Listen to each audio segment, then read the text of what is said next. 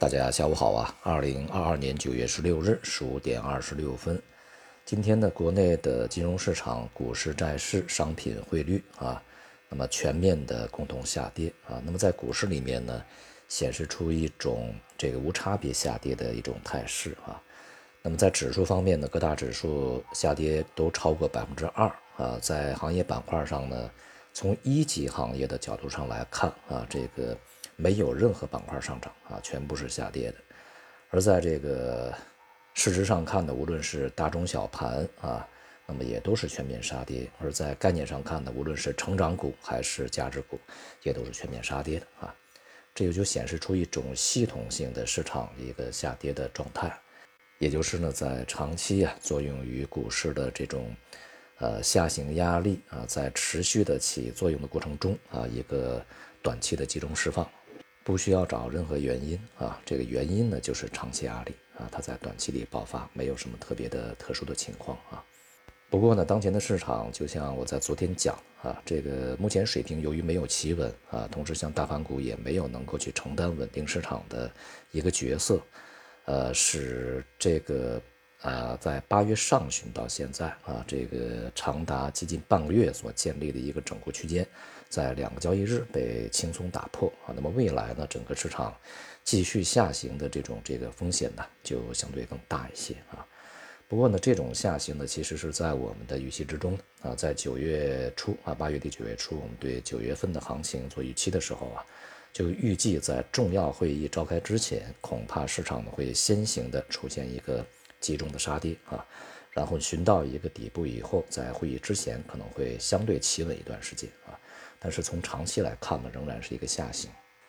今天呢也公布了八月份的我们国家的重要的经济数据啊，工业生产、消费和投资。从数据上来看呢，我看很多解读都是说这个八月份的数据非常好啊，经济企稳，这个数据都是超预期的回升反弹。但是呢，我们要去细致的去看这些数据啊。呃，事实上并不是那么乐观啊，不值得为此去欢呼啊。首先呢，像这个工业生产呢是同比增加百分之四点二，这比市场预期的要高一些啊。消费呢是就零售消费总额同比增长百分之五点四啊，这也比这个预期的要高。而且呢，工业生产是创出五个月的新高，而社会消费这个零售总额呢也是这个创出半年新高啊，似乎数据都不错啊。但是呢，我们要去看一个问题啊，就是工业生产也好，消费也好，它都是集中在某一些领域，而并不是一个均衡的一个恢复啊。像这个工业生产里面的汽车制造啊，它的增长幅度相当大，对于工业生产的贡献就比较大。而同样的啊，在零售销售里面，也是汽车的销售规模非常大啊，使这个数字看起来非常好看啊。呃，因此呢，数据相当不平衡啊。那么另外呢，像消费数据啊，零售销售，呃，虽然说同比是上涨的，但是环比是下降的啊。那么也就是说呢，同比上涨，它是基于在去年同期的一个基数比较低的情况下去录录得的一个上涨。但是呢，事实上八月份的消费是比七月份下降啊，显示出八月份整体的消费是相当低迷的啊。那么另外呢，固定资产投资啊，这个同比增长五点八，也比预期的好一些。这里面主要是基建和制造业投资在增长啊。呃，那么房地产呢是下跌百分之七点四啊，这是这个一至八月份的数据啊。房地产投资仍然是相当低迷。呃，目前呢，房地产因为它是一个风险点啊，这个地方如果出现风险，它会影响比较大一些，所以整个的这个形势其实也不是很乐观。从这个就业形势上来看呢，八月份啊，全国城镇调查失业率这个下降至百分之五点三啊，特别是年轻人的失业率啊，这个下降比较明显啊。这个数据看上去和我们的感受可能还是有一定的差距的啊。总之呢，就是经济数据表面上看起来还可以，但实际上经不起细致的推敲的啊。呃，没有必要去这个为这样的数据呢，就觉得整个经济形势一片大好。而从外围看呢，一方面啊，就是我们的市场波动啊，它其实也和下周啊将要召开的美联储会议有关系啊，加息七十五个基点几乎是板上钉钉啊。那么如果有意外的话，恐怕就是加息一百个基点啊。那么在这种情况之下呢，收益率的飙升也是非常明显，而同且同时呢，这个收益率倒挂啊，长短期倒挂的这个现象越来越呃加剧啊。那么像 IMF，也就是国际货币基金组织以及世界银行，都在近几天啊不约而同地发布了在2023年，也就是明年啊。全世界可能会陷入到衰退经济的这样的一个预期啊，大约四分之三以上的经济体都会陷入到衰退。这个预期的时间啊，也是和我们在之前的这个展望是相吻合的。这种情况下啊，这个大型机构啊、国家、政府、央行以及企业家啊、社会的民众对于明年的衰退预期会越来越强烈。当然，反映到金融市场里面来，就是一个消极的影响啊，这也很正常。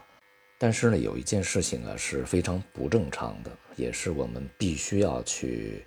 呃，给予这个加倍的关注的一个问题啊。在过往的很长时间里面，就是你有记忆，或者说你参与投资的这个投资生涯里面的很长时间，那么衰退呢，可能是由某一个经济体所引发的啊。然后它去蔓延到了全球，而这次不一样啊！这次呢是全球范围内共同的经济放缓和这个衰退啊，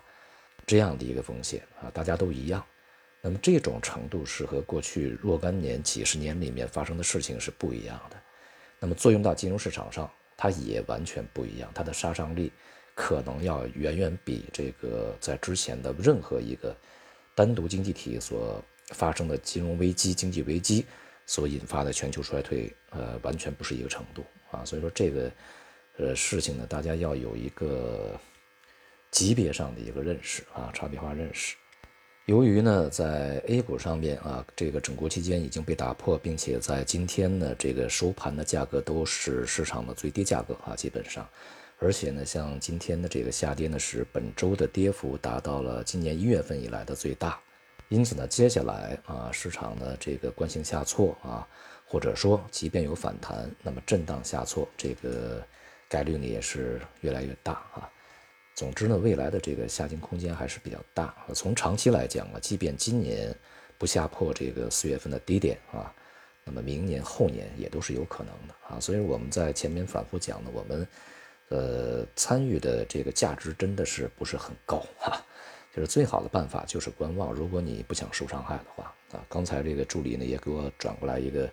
这个听友啊群友他的一个短信啊，也微信，他说，呃，幸好呢在几个星期之前啊，就是我呢已经建议大家去休息度假啊，